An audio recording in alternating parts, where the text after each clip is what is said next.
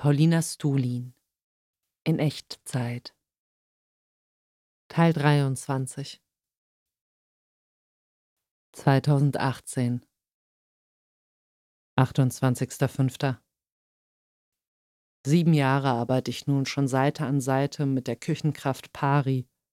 Und wir wissen so gut wie nichts voneinander, haben innerhalb der ganzen Zeit vielleicht eine Stunde miteinander gesprochen. Heute habe ich sie für unsere Mitarbeitertafel gezeichnet. Und mir scheint, durch diese Viertelstunde nahen Beisammenseins ist unsere Beziehung mit einem Satz um Welten intimer geworden.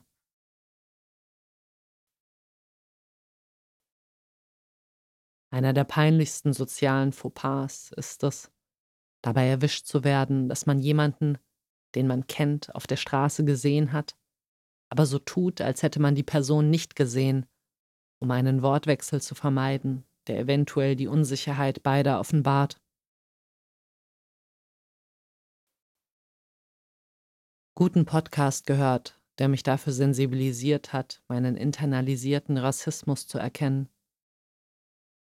Klar wäre es ideal, völlig vorurteilsfrei zu werden.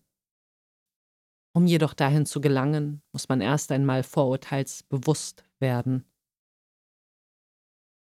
Ich will mehr darauf achten, welche Eigenschaften ich anderen Menschen trotz niedrigen Informationsgehalts unterstelle.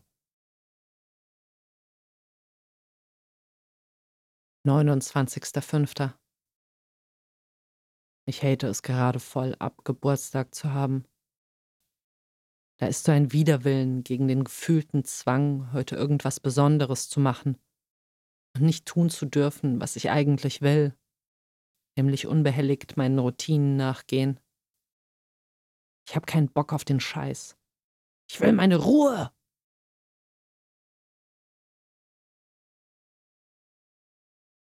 Aber doch voll cool, einem Mädchen, mit dem ich mich zuvor prächtig über Feminismus unterhalten habe und die mir offenbarte, heute Geburtstag zu haben, verschwörerisch zuzuflüstern, ich auch. Fast zu wilde, aber hochspannende Debatte mit drei SechstklässlerInnen über Ländergrenzen, Antisemitismus und die Frage, ob Schwanzlutschen was Ekliges ist. Ich feile immer noch an einer Taktik, den Kindern ihren tief eingetrichterten Nationalstolz auszutreiben wie ich es nicht lassen konnte, vorhin beim Penny die Pädagogin raushängen zu lassen. Ein alter Mann fragte einen Typ vor mir in der Kassenschlange, ob er vor darf. Er verneinte. Der Mann grummelte daraufhin was von wegen, wo soll das nur hinführen in Deutschland? Ich bot ihm an, vor mich zu gehen. Er ging vor, legte seine zwei Packungen Wurst vor meinen Einkauf und keifte weiter in Richtung des anderen. Daraufhin ich. Wissen Sie, eine Bitte muss auch abgelehnt werden dürfen. Er so. Ja, aber das ist doch total unhöflich. Ich. Das ist es aber auch, dass Sie jetzt so vorwurfsvoll sind. Er. In Baden-Württemberg hätte das jeder gemacht. Ich. Apropos Höflichkeit. Sie hätten sich ruhig mal dafür bedanken können, dass ich Sie vorgelassen habe. Er. Oh, stimmt. Danke. Ich. Gerne. Und dann war die giftige Situation plötzlich wieder vollkommen okidoki. 30.05. Gut, dass ich besser darin werde, mein Vermeidungsverhalten zu erkennen und mich unangenehmen Tatsachen zu stellen, wie zum Beispiel meinem Kontostand. Ich glaube, kaum etwas würde mich derart zerfressen wie ein ungeöffneter Stapel Briefe mit ernsten Umschlägen. Spezialbetreuung wegen Schulausfall. Sechs Stunden Schicht, davon dreieinhalb im Vivarium, wo wir uns nach einer Stunde schon an unseren Mitlebewesen satt gesehen haben und die meiste Zeit im dazugehörigen Imbiss saßen und uns unterhielten schreckliche Erzählungen eines Mädchens, das davon berichtete, wie ihre Mutter, zu der inzwischen ein richterlich angeordnetes Kontaktverbot besteht, sie geschlagen und eingesperrt hat. Nun lebt sie bei ihrem Vater, der ihr das Bikini-Tragen verbietet, mit der Begründung, sie sei zu dick. 31.05. Nach dem Joggen einen kleinen Nervenzusammenbruch mit tief traurigem Weinen gehabt, das sich aus einer Mixtur von Geldsorgen und inneren Konflikten mit meinen Eltern speiste. Mich halbwegs tapfer durchgekämpft, indem ich mich ermahnte, mich nicht mit der Verzweiflung zu identifizieren, sie zwar anzunehmen, aber auch wieder weiterziehen zu lassen, sobald sie verbraucht ist. Verabredung mit meinem Vater im Café Chaos, zu der er wegen einer Verkehrssituation zu spät kam. 20 Minuten die schlechteste Laune der Welt.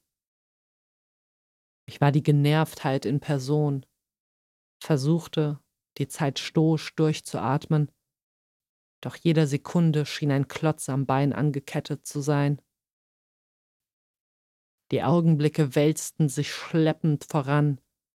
Alles war uninteressant und lastete drückend auf mir. Ein paar Minuten nach seiner Ankunft ging's dann wieder. Erster Sechster. Ein perfekter Tag eigentlich. Keine Verpflichtungen. Ein frisches, vom gestrigen Gewitter gereinigtes Klima doch noch das nötige Geld für Miete und Co. zusammengekratzt bekommen, reines Gewissen meinen Eltern gegenüber, Schmerzfreiheit. Und doch lastete eine eklige Genervtheit auf meiner Laune. Es ist nicht so leicht, wie ich es gerne hätte. Aber doch gut genug, um unverlogen dankbar zu sein. Ich will mir wieder ein wenig von der eisernen Essensenthaltungsdisziplin zurück antrainieren. Von meiner Zwanghaftigkeit von vor ein paar Monaten bin ich fast vollständig losgekommen. Nun fürchte ich aber, zu lax zu werden. Ich restringiere mich gar nicht mehr. Das macht mich schlapp und mindert den Genuss. Ich will beides können. Hungern und gönnen. Zweiter Sechster. Ich muss echt aufpassen, mich nicht in meiner Schwäche zu suhlen. So tun, als wäre man stark, es der einzige Weg ist, tatsächlich zu werden. Och Mann, ich musste das Joggen wieder nach circa 45 Minuten wegen zu krassem Seitenstechen beenden. Den ganzen Heimweg Schuldgefühle und Traurigkeit. Zumindest, bevor es zu schlimm wurde, am Gipfel der Fasaneriemauer einen kurzen, aber tiefen Seelenfrieden-Moment gehabt, in dem mir noch nicht mal Geld und Elternsorgen etwas ausgemacht haben. Doch jetzt ist alles dumpf und schwer.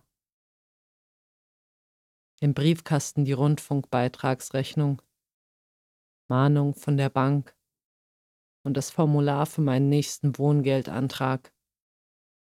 Bäh. Ich will versuchen, den Scheiß vorbeiziehen zu lassen und geduldig dem nachzugehen, von dem ich weiß, dass es mir gut tut. Schöne kleine Begegnung mit Bertha, der Frau, die mir immer mal wieder dadurch auffiel, als offensichtlich älteste Person im Raum, auf Techno-Partys so ungezwungen abzudancen wie die wenigsten.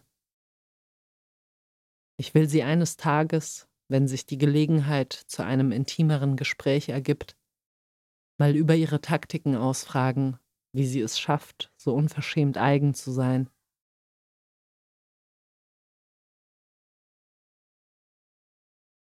In meinem Kopf ständig ein imaginäres Gespräch mit meiner Mutter, indem ich meine finanzielle Situation rechtfertige.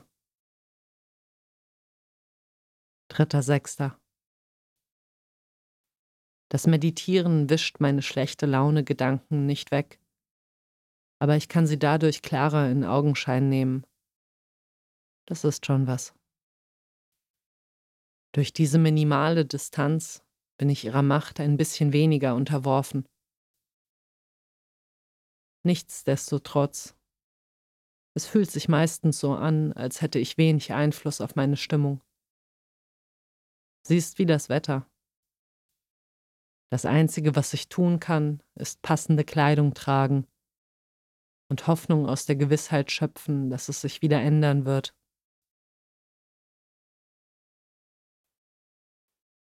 Die drei Komponenten eines gelungenen Lebens nach Jochen Kirchhoff Vertrauen, Fleiß und Zweifel. Ich will nichts wollen, nur Wohlwollen.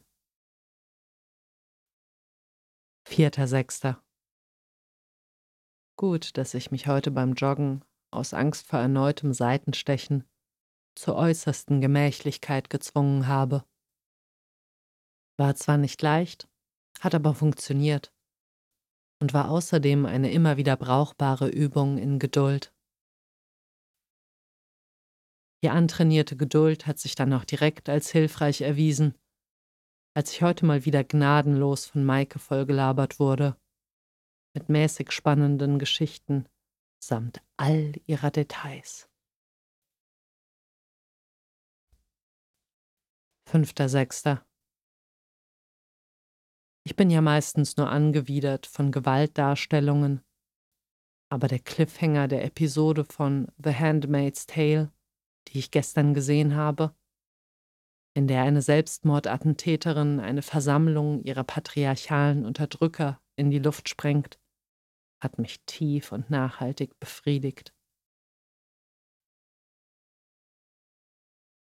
Vor ein paar Tagen einen Typen in der Supermarktschlange von ganzem Herzen gehasst, der zusammen mit einem anderen, ein circa 15-jähriges Mädchen vor ihnen total distanz und respektlos angegafft und über ihr Aussehen getuschelt hat, so dass diese sich unangenehm berührt ihrer Freundin zuwandte, die ihr mit einem beschwichtigenden, einfach ignorieren, beistand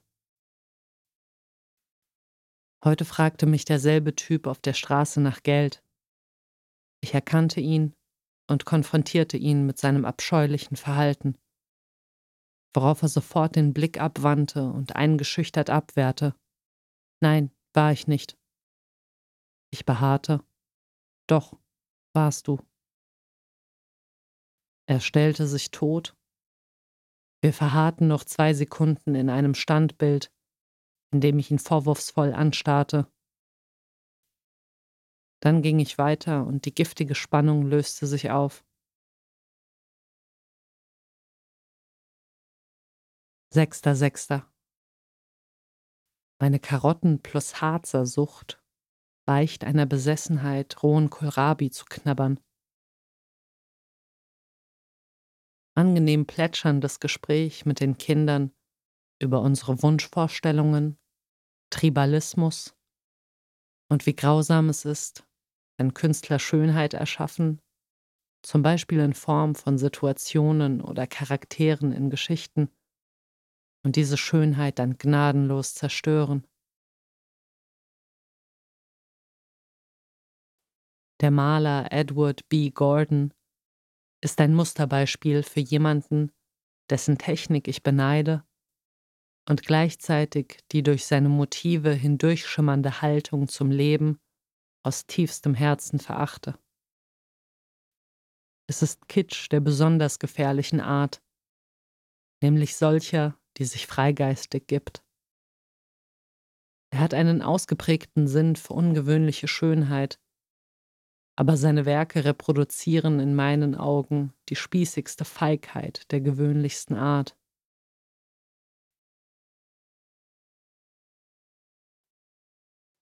Wie lustig verwundert sich ein Mädchen heute darüber amüsiert hat, dass ich meinte, das Schlimmste an Liebeskummer sei die narzisstische Kränkung dabei.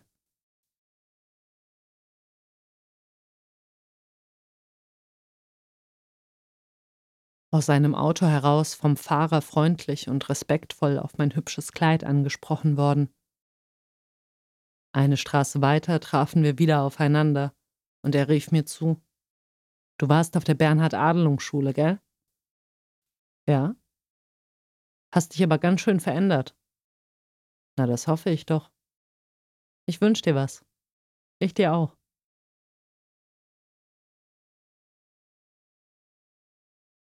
Fast überwältigt vor Rührung und Gänsehautfeeling, heute mit etlichen meiner Zöglinge beim Bildungsstreik die Karlstraße entlang zu marschieren, während Another Brick in the Wall aus den Lautsprechern tönte. Dieses kollektive Aufstreben im Zeichen von Gerechtigkeit ist eines meiner Lieblingsgefühle ever. Anders geil, aber auch Top Ten. Das Gefühl der Erleichterung. Zwei Spaziergangsimpressionen.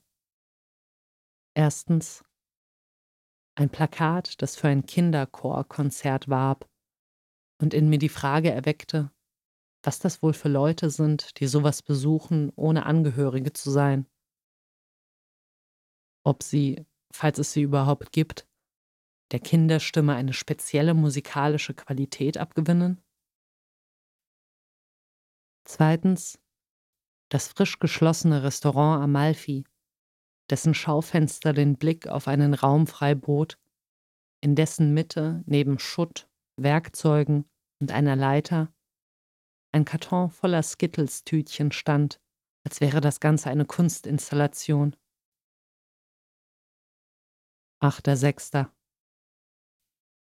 Interessante Übung, leichten Schmerz ganz genau wahrzunehmen, anstatt sich schnellstmöglich von ihm abzulenken.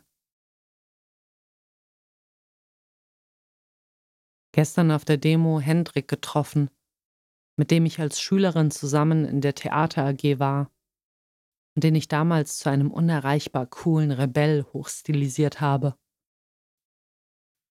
Ich traf ihn das erste Mal seit damals, vor etwa einem Jahr in der Villa, wo ich erfuhr, dass er sich durch einen Treppensturz eine starke Kopfverletzung zugezogen hatte, die ihm enorme Gedächtnislücken bescherte. Er erinnerte sich aber noch an mich.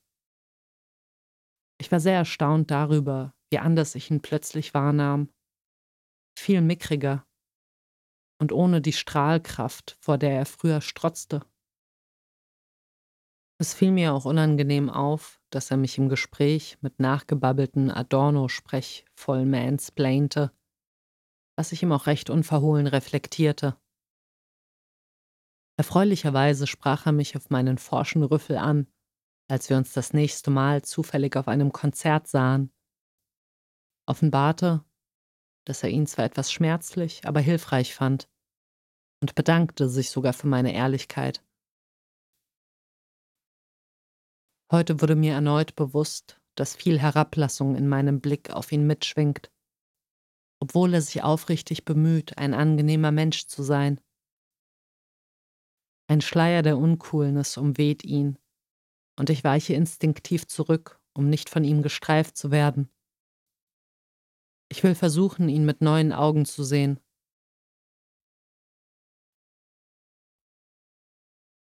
Heute an einem Nagelstudio vorbeigelaufen, das auf einer Werbetafel unter der Überschrift Vorteile gegenüber anderen Nagelstudios als ersten Punkt auflistete Bestes Nagelstudio.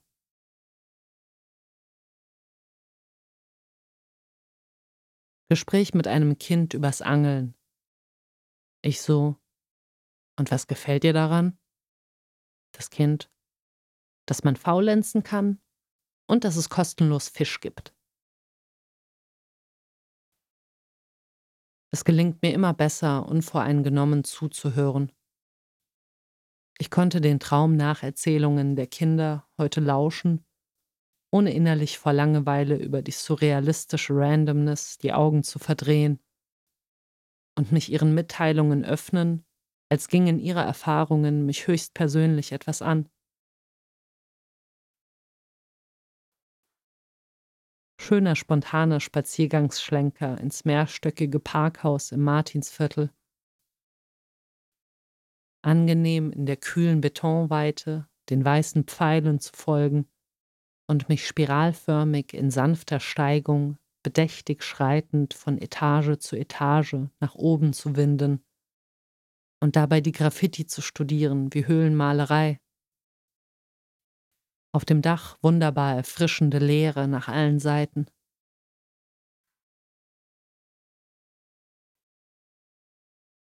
Während der gesamten Fahrt zur Arbeit innerliches Rumgejammer wegen der wenigen Luft in meinem Vorderreifen und gleichzeitig Schelte dafür, mich von derartigem Pipifax stressen zu lassen.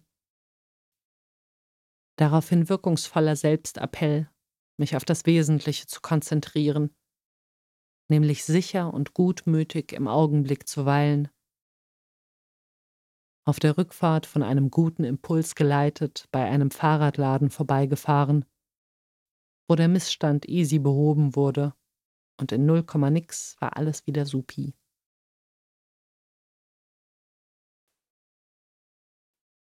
Zwei meiner Lieblingsantworten von Kindern auf die Frage, wie ihr Paradies aussähe. Mein Paradies kann sich immer verändern. Und in meinem Paradies hat jeder sein eigenes Paradies.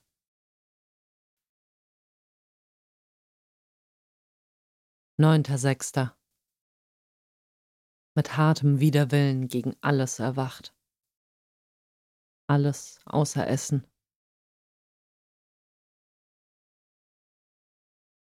Wie die Mädchengruppe gestern auf die Frage, ob man im Paradies noch aufs Klo müsste, einhellig bejahte mit der Begründung, da kann man so gut entspannen. Straßenimpression. Eine verschleierte Frau, die eine Mikrowelle in einem Kinderwagen vor sich herschiebt.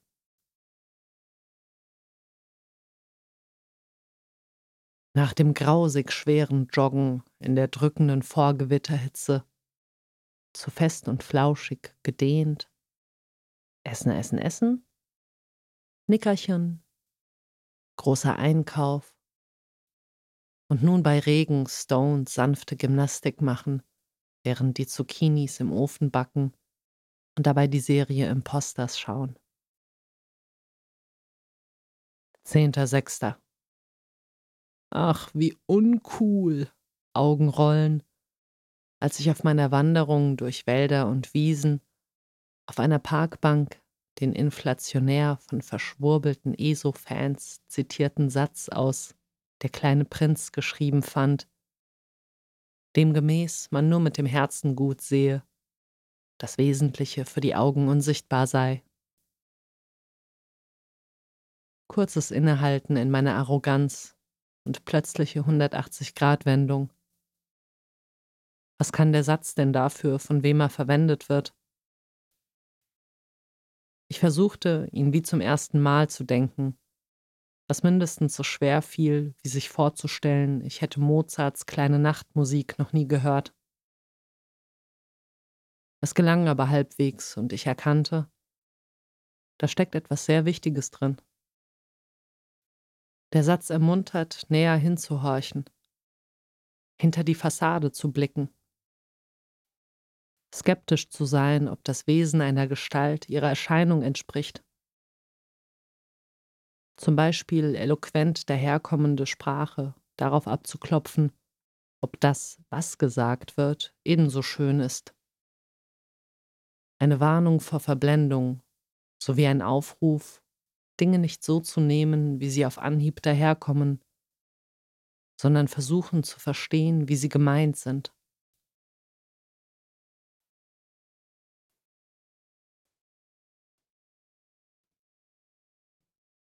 Großartig, wie Hermann Schmitz das Blickfeld als auf der Seite liegendes Oval beschreibt, in dessen Mitte man beständig hineingeht.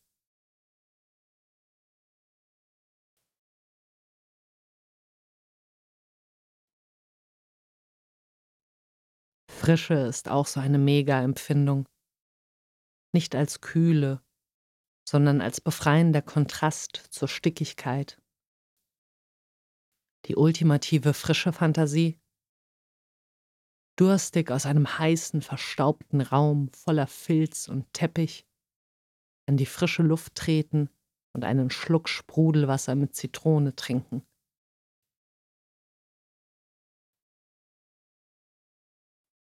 Auch so ein Zeichen von Erwachsenwerden, der Versuchung widerstehen können, an Pickeln rumzudrücken.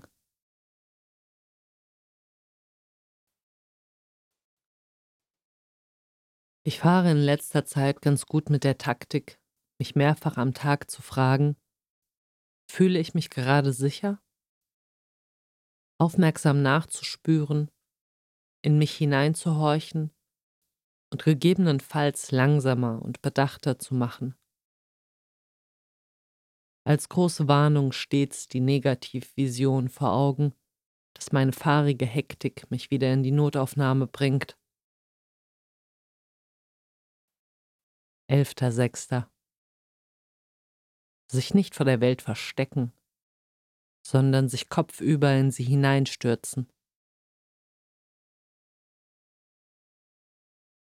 Während ich heute vor dem Netto mein Fahrrad abschloss, blökte ein Typ einer verschleierten Frau mit Kind verächtlich irgendwas mit Ja, ja, die Türken hinterher.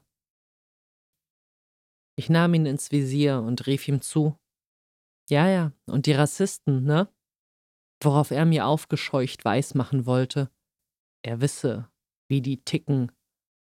Er habe mit Arabern zusammengearbeitet einen von denen mal gefragt, was er von Israelis halte, was dieser mit Nee, nee, bleib mir fort mit denen beantwortet habe. Aber von solchen Dingen könne ich ja keine Ahnung haben. Ich lese bestimmt nur Bravo oder die Bild.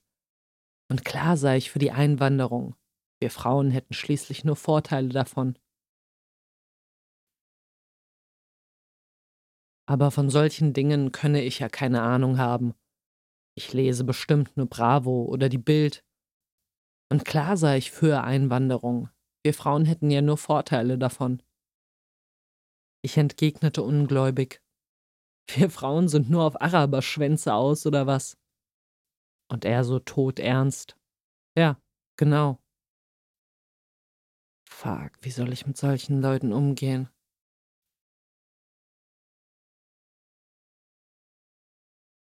ein eisiges Ich will jetzt nicht mehr reden von einem Mädchen serviert bekommen, als ich den von ihrer Mutter aufgepfropften Glauben an Homöopathie und der Überzeugung, Impfungen würden mehr schaden als nützen, in Frage stellte. Ich brachte es dann nicht in mir auf, verständnisvoll darauf zu reagieren, und dachte mir nur so, ah ja, dann Pech gehabt. Daraufhin saßen wir minutenlang stumm nebeneinander.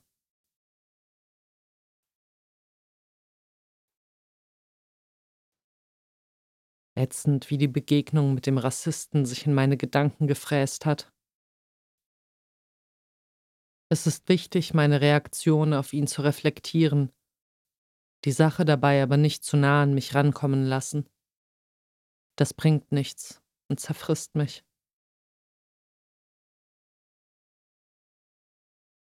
wie begeistert Sina davon erzählte, wie sehr sie den Klang des Wortes Borke liebt. Geile Stadtland-Fluss-Kategorie, mit der wir heute gespielt haben. Etwas, das man schön findet. 12.06. Eine meiner tiefsten Flashungen erfuhr ich durch den Satz, Don't fight forces. Use them.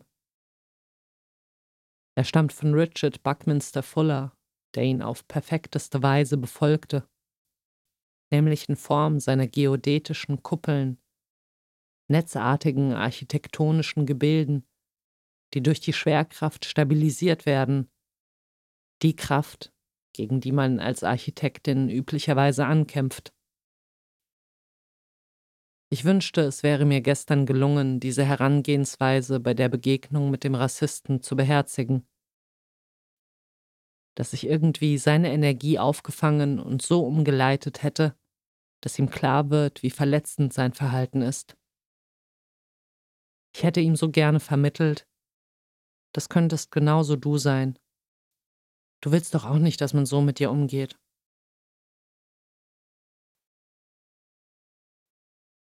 Eine meiner innigsten Wunschfantasien, in zehn Jahren von den Kindern, die ich gerade betreue, zu erfahren, dass ich maßgeblichen Einfluss darauf hatte, dass sie den Mut entwickelt haben, einen in ihnen schlummernden Wunsch zu verwirklichen und ihr Potenzial zu entfalten.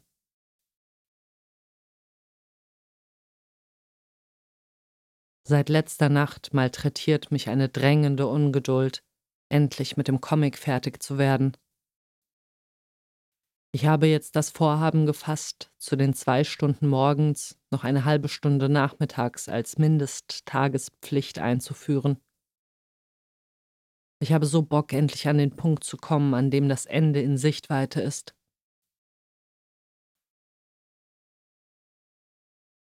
Dreizehnter Sechster. Susi kloppt echt immer die sinnlosesten Phrasen raus.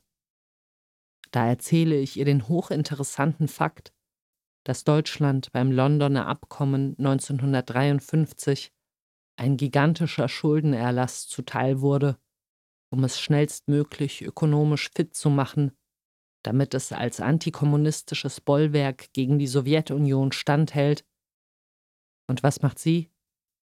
Schweigt kurz, und schmettert mir dann ein Ja, ja, ich sag's dir entgegen.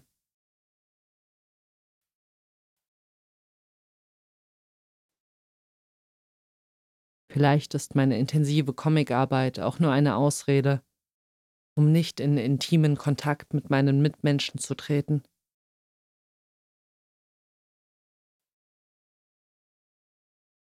Ein paar süße Rührungstränchen beim Hören des Liedes. Wann strahlst du? Verdrückt, das mir Naman eben als nachträglichen Geburtstagsgruß geschickt hat.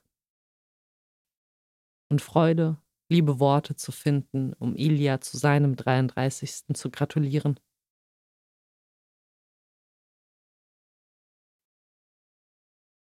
In letzter Zeit vermehrte Wikipedia-Stöberlust. Die zu entdecken, als ich um 2005 rum einen Internetanschluss bekam, war auch so ein monumentales erstes Mal. Ich war richtig aufgeregt, zum ersten Mal diese riesige Enzyklopädie aufzurufen. Fand mich ganz pfiffig, als ersten Suchbegriff nichts einzugeben und bin direkt mit dem super faszinierenden Artikel, der daraufhin erschien, verschmolzen. Über einen Link darin gelangte ich zu Mu, einem Begriff aus dem Zen-Buddhismus, den man als Antwort gebraucht, um auf unbeantwortbare Fragen zu antworten. Und dann ging es weiter und weiter, und mit jedem Artikel bohrte ich mich tiefer ins Gehirn der Menschheit und beendete meine intellektuelle Wühl-Session mit einem gigantischen intellektuellen Orgasmus, als mir klar wurde, welche unermesslichen Dimensionen das alles hat